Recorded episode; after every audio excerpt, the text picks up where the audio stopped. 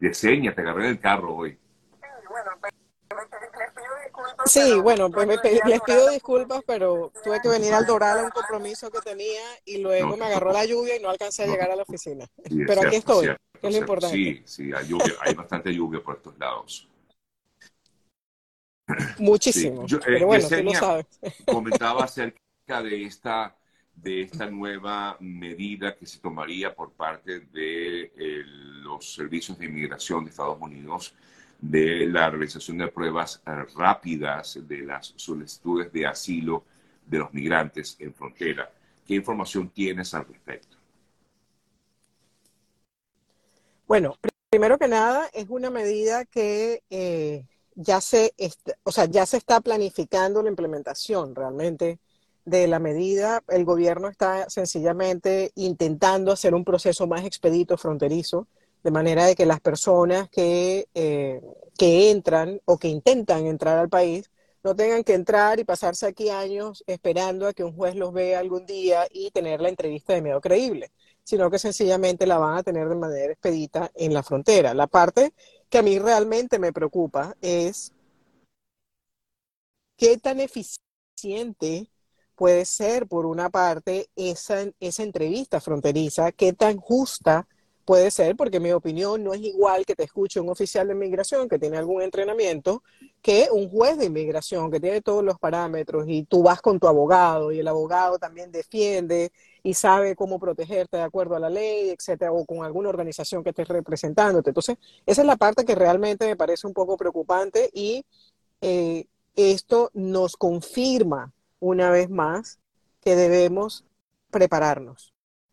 Así sea la persona que se venga por frontera, hoy más que nunca, tiene que preparar su entrada por frontera. No se puede venir por la frontera eh, de sencillamente agarrar una mochila, meter un par de cosas y salir. Tienes que saber que, a, qué te vas a enfrentar, al menos a qué te vas a enfrentar, cómo te van a procesar y qué plan de acción vas a tener si no pasan la entrevista y te sacan, te remueven. ¿Qué, qué es lo que vas a hacer? ¿Hacia dónde vas a ir? Porque esa es una parte que a mí me parece delicada porque muchas personas que entran, bueno, tienen algún plan de aquí, tienen algún familiar aquí que de alguna manera los está esperando, este, tienen algún cobijo aquí, pero ¿qué pasa si no tienes a nadie del país de donde viene? Me parece que es un tema bastante gris en relación al, al, proceso. No sé cómo está México, por ejemplo, reaccionando al respecto, porque muchas personas van a ser... Bueno, de eso ha ocurrido, en los últimos, eh, en, las últimos, en los últimos días sobre todo esa expulsión de, muchos ciudadanos, sobre todo,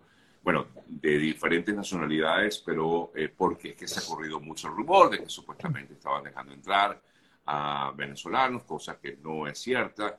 Y, y, por supuesto, no es cierto. origina todo esta, este inconveniente y son expulsados. Pero es que, claro, no es lo mismo, eh, digamos, Yesenia, desde acá eh, informar a, lo que pasa en caliente. Mucha gente eh, oye y se va corriendo a uno de los eh, puestos fronterizos a ver si es verdad, luego entran de forma ilegal y terminan siendo expulsados. ¿no?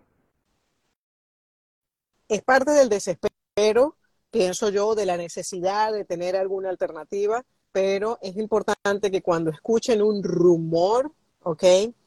Verifiquen llamen a las organizaciones pertinentes, llamen, eh, lean eh, noticias de eh, lugares que tengan información veraz, no, no sencillamente no, no hagan como el telefonito roto que uno le dijo al otro y el otro le contó al otro y se deforma completamente la información, porque recuerden que son sus vidas las que están en riesgo. Yo veo hoy por hoy, también veo con eh, que es interesante, por ejemplo, esta implementación del CBP One y las personas que han podido hacer el proceso a través de CBP One, que les aclaro, no soy experta en CBP One, no lo hago, eh, pero hay otras, hay organizaciones, hay muchos abogados que sí dan la asesoría completa sobre el CBP One.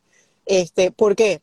Porque la persona que ya está, vamos a decir, que ya tiene, que ya, que ya aplicó por medio del CBP One, ya tiene un paso adelante tiene un beneficio definitivamente porque ya aplicó y aparte de que ya aplicó, ya demostró a inmigración o al gobierno de Estados Unidos de que esa persona, por ejemplo, si estaba en un tercer país, eh, sencillamente ya eh, no, pidió el asilo en el otro país o lo que haya hecho o no tiene. Ya, ya hay cierta información que está desde el punto de vista de, Estados Unidos. Lo que es importante que tengan definitivamente muy en cuenta es que eh, tengan toda la información de por qué ustedes necesitan entrar a Estados Unidos, por qué razón no pueden vivir en el país de donde están viniendo, por qué tienen ese miedo, cuáles son las pruebas que tienen. Sencillamente su prueba es su palabra. Si su prueba es su palabra, usted tiene que tener una información coherente. ¿ok? Sabemos perfectamente que muchas personas obviamente se ponen nerviosas cuando están ante un oficial de inmigración. Sin embargo, recuerden que ese es el momento más importante probablemente y el que va a marcar un momento crucial en saber si entran a Estados Unidos o si se quedan. Bueno, permíteme, eh, Yesenia, ir por aquí leyendo un poco las informaciones que, o mejor dicho, las, las preguntas, las dudas que tienen muchos de nuestros amigos que se conectan a esta hora de la mañana. Efectivamente, abogada, dice por aquí, mucha gente está mal informada siguen cometiendo errores a pesar de toda la información. Eh, ojo, sí, es que yo entiendo, es que mucha desesperación, ese es el problema, Yesenia, que la gente se desespera, quiere finalmente entrar. Algunos incluso, estaba leyendo que muchos han decidido esperar en México como el lugar, o sea, que ellos no van a regresarse a Venezuela o de donde vienen, porque muchos incluso no, ni siquiera, en el caso de los venezolanos, vienen de Venezuela, sino que vienen de otros países de América del Sur. Entonces, dice, me quedo aquí, no sé qué va a pasar conmigo, pero me quedo aquí. Y he visto que también, como lo comentaba hace rato, ha aumentado, se ha incrementado también el número de solicitudes de asilo en México, en vista de la dificultad que hay para... Claro, claro, claro, automáticamente. Automáticamente ha aumentado porque las personas están esperando en México y mientras esperan en México, entonces tratan de sencillamente eh, buscar una alternativa. Bueno, si, si, estoy en México y esto es indefinido, que no puedo entrar a Estados Unidos, entonces voy a ver más bien cómo me puedo quedar en México. La parte que es importante que las personas tienen que tomar en cuenta es que si las personas piden asilo en México, ¿ok? Y no hay nada de pruebas contundentes que usted tenga a su favor de decir de que México no le dio cobijo, en México lo están persiguiendo, lo que sea, eso le va a afectar a usted potencialmente un asilo en Estados Unidos. Entonces, por eso es que siempre hay que tratar de organizarse lo más que se pueda. Bueno, este es mi plan de acción voy a tratar de ir hacia ese plan de acción. A veces no se puede todo el tiempo, a veces hay que improvisar un poco porque hay necesidades que son humanas, que son básicas y que son no te comentan por aquí o te preguntan a los que tenemos años esperando por una entrevista no nos prestan atención porque ya pagamos el IRS, cumplimos con nuestros compromisos con el país. Eh, dice que estamos esperando años por una entrevista. Me imagino que está esperando años por una entrevista de asilo político. El IRS no tiene nada que ver con su asilo político ni con el Departamento de Inmigración. El IRS son las responsabilidades que tiene cualquier ciudadano en cualquier país del mundo, tiene que declarar sus impuestos. Este, usted generó un dólar, usted tiene que declarar los impuestos. Incluso hay mucha gente que declara los impuestos y más bien recibe dinero de vuelta porque puede probar de que sus gastos fueron mayores a sus ingresos, que tienen una carga familiar alta, etcétera, etcétera, etcétera. Pero recuerden que eso no está alineado. O sea, su, haga su tarea. Si su tarea es venir, hacer sus impuestos al tiempo, eh, pagar sus, sus cosas como son correctas y, no, y hacerlo bien, créame que el día de mañana, cuando usted tenga frente a un juez incluso de inmigración, ¿ok? Y tal vez usted no tenga todos los elementos porque tal vez su caso de asilo se ha, eh, se ha vuelto un poco más débil porque han pasado los años, la situación del país haya cambiado, lo que sea. Por lo menos, dele al juez y, al, y, a, los, y al, a su abogado el argumento de que usted ha sido una persona, ¿ok? Que ha sido un buen ciudadano, usted ha pagado impuestos, usted ha cumplido con todas sus funciones. No nos pongamos en una posición de, bueno, no me prestan atención eh, y yo me porto bien. No, sígase portando bien, que en algún momento eso le va a traer el beneficio. Es así, es así. Mira, eh, me preguntan por aquí, em, tiene, hay mucha inquietud y lo hemos comentado aquí en el programa en otras ocasiones, pero igual yo que hago la, la consulta. Eh, no, no entiendo por qué quienes ingresamos con parol humanitario, el permiso tarda cada vez más. tenemos un límite de tiempo, me comenta esta persona. Resulta que hay casos que tienen hasta seis meses esperando, pues no sabemos qué hacer. Permiso de trabajo por parol. Sí.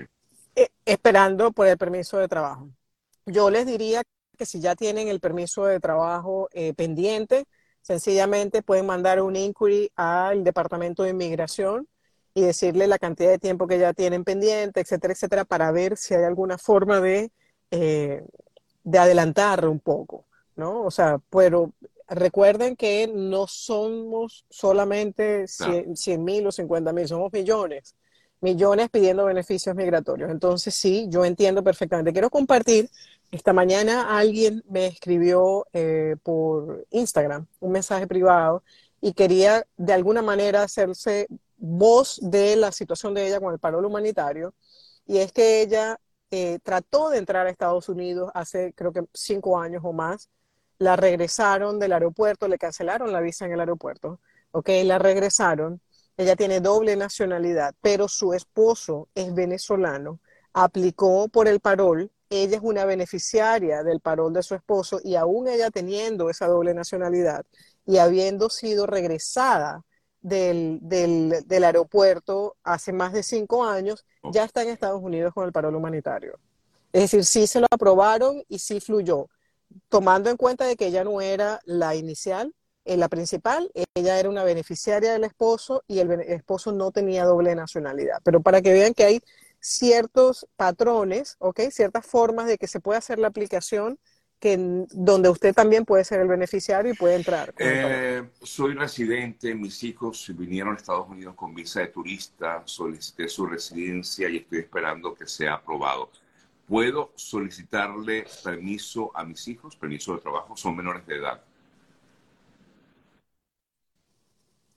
Si eres residente y solicitaste a tus hijos y ya solamente lo que estás esperando es la residencia, significa que ajustaste estatus. Acuérdense que cuando se hace un ajuste de estatus, tú puedes solicitar el permiso para trabajar. Automáticamente cuando solicitas el permiso para trabajar, tienes derecho a solicitar también el seguro social este, y también puedes incluso solicitar el permiso de viaje, que te va a permitir en el caso que tengas alguna emergencia y quieras salir del país. Eh, continúa, dice mucha gente, desde noviembre y nada, eh, ni siquiera responden para negarlo eh, me imagino que eso tiene que ver con el parol. ¿Qué hacer? Seguir, seguir esperando. Yo sé que es difícil la espera, pero créanme que vale la pena si realmente, mire, mire lo que está pasando en la frontera.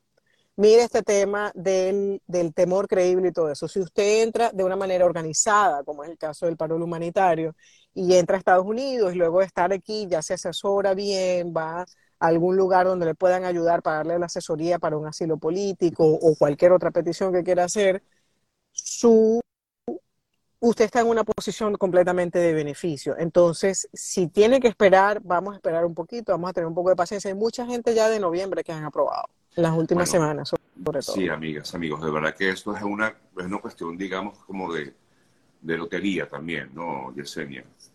Eh, o sea, no es, una, no es que hay una, no es que van por meses, no es blanco y negro, no es blanco y negro. Inmigración no tiene un libro y dice, Sergio aplicó el primero de diciembre, Yesenia aplicó el 2 de diciembre, primero es Sergio y después es Yesenia. No es así, créanme que no es así. Yo tengo incluso casos en mi oficina de, de otro tipo de categorías que se supone que masivamente la gente no aplica, sino aplican eh, cantidades menores definitivamente de aplicantes. Y puedes tener un aplicante que tiene año y medio esperando y te puedes tener un aplicante que le salió la decisión en 20 días. O sea, no es, no depende ni siquiera de lo bueno o malo que esté el caso, señores. Depende de ese oficial de inmigración. Hay mucha gente explica, eh, pidiendo información, Sergio, sobre la, visa de B2 de interés nacional. dice que estudió, sí. Eh, se graduó como licenciada masajista, eh, es masajista terapéutica que si eso aplica, por ejemplo, para la EB2. Es posible que sí. Hay que evaluar el caso. Siempre le digo a todas las personas que, me, que se conectan o están interesados en que nosotros hagamos la evaluación del caso, tienen que mandarme el currículum completo y actualizado. No hay un formato en específico del currículum. Yo no pido un formato en particular. Puede ser con foto o sin foto. La verdad para mí es indiferente. Yo lo que sí realmente necesito es que esté completo, con fecha, fecha de inicio, fecha de culminación, qué hizo usted, y yo con mucho gusto le, hago la evaluación del currículum. Okay, la evaluación del currículum es gratuita. Lo que no es gratuita es la consulta privada, porque ya en la consulta privada vamos a evaluar todas sus opciones, se le explica todo el proceso con todo lo que viene, ¿no? De todas maneras, eh, les quería recordar que el día 29 de abril tengo una conferencia en Miami. Creo que la parte más importante de la conferencia no es saber de las visas de interés nacional, porque, eh, bueno, hay mucha información, hay información en las redes, hay información en, en internet y de todo tipo, pero ese día voy a hablar de lo que son los mitos, es decir, lo que se corre en la calle, los rumores que salen en la calle que en mi experiencia no son aplicables y no son correctos, y las verdades. Lo que sí tienen definitivamente que tomar en cuenta, sí o sí, para que sepan si están claros en aplicar una visa de ¿Es que las personas mayores de 67 años pueden solicitar permiso de trabajo sin pago? ¿Sin pago?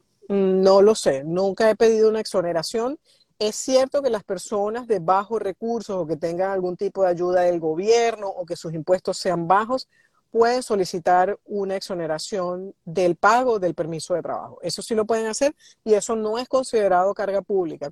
comuníquense con su abogado que le vaya a hacer el permiso de trabajo o si lo van a preparar ustedes mismos, búsquenlo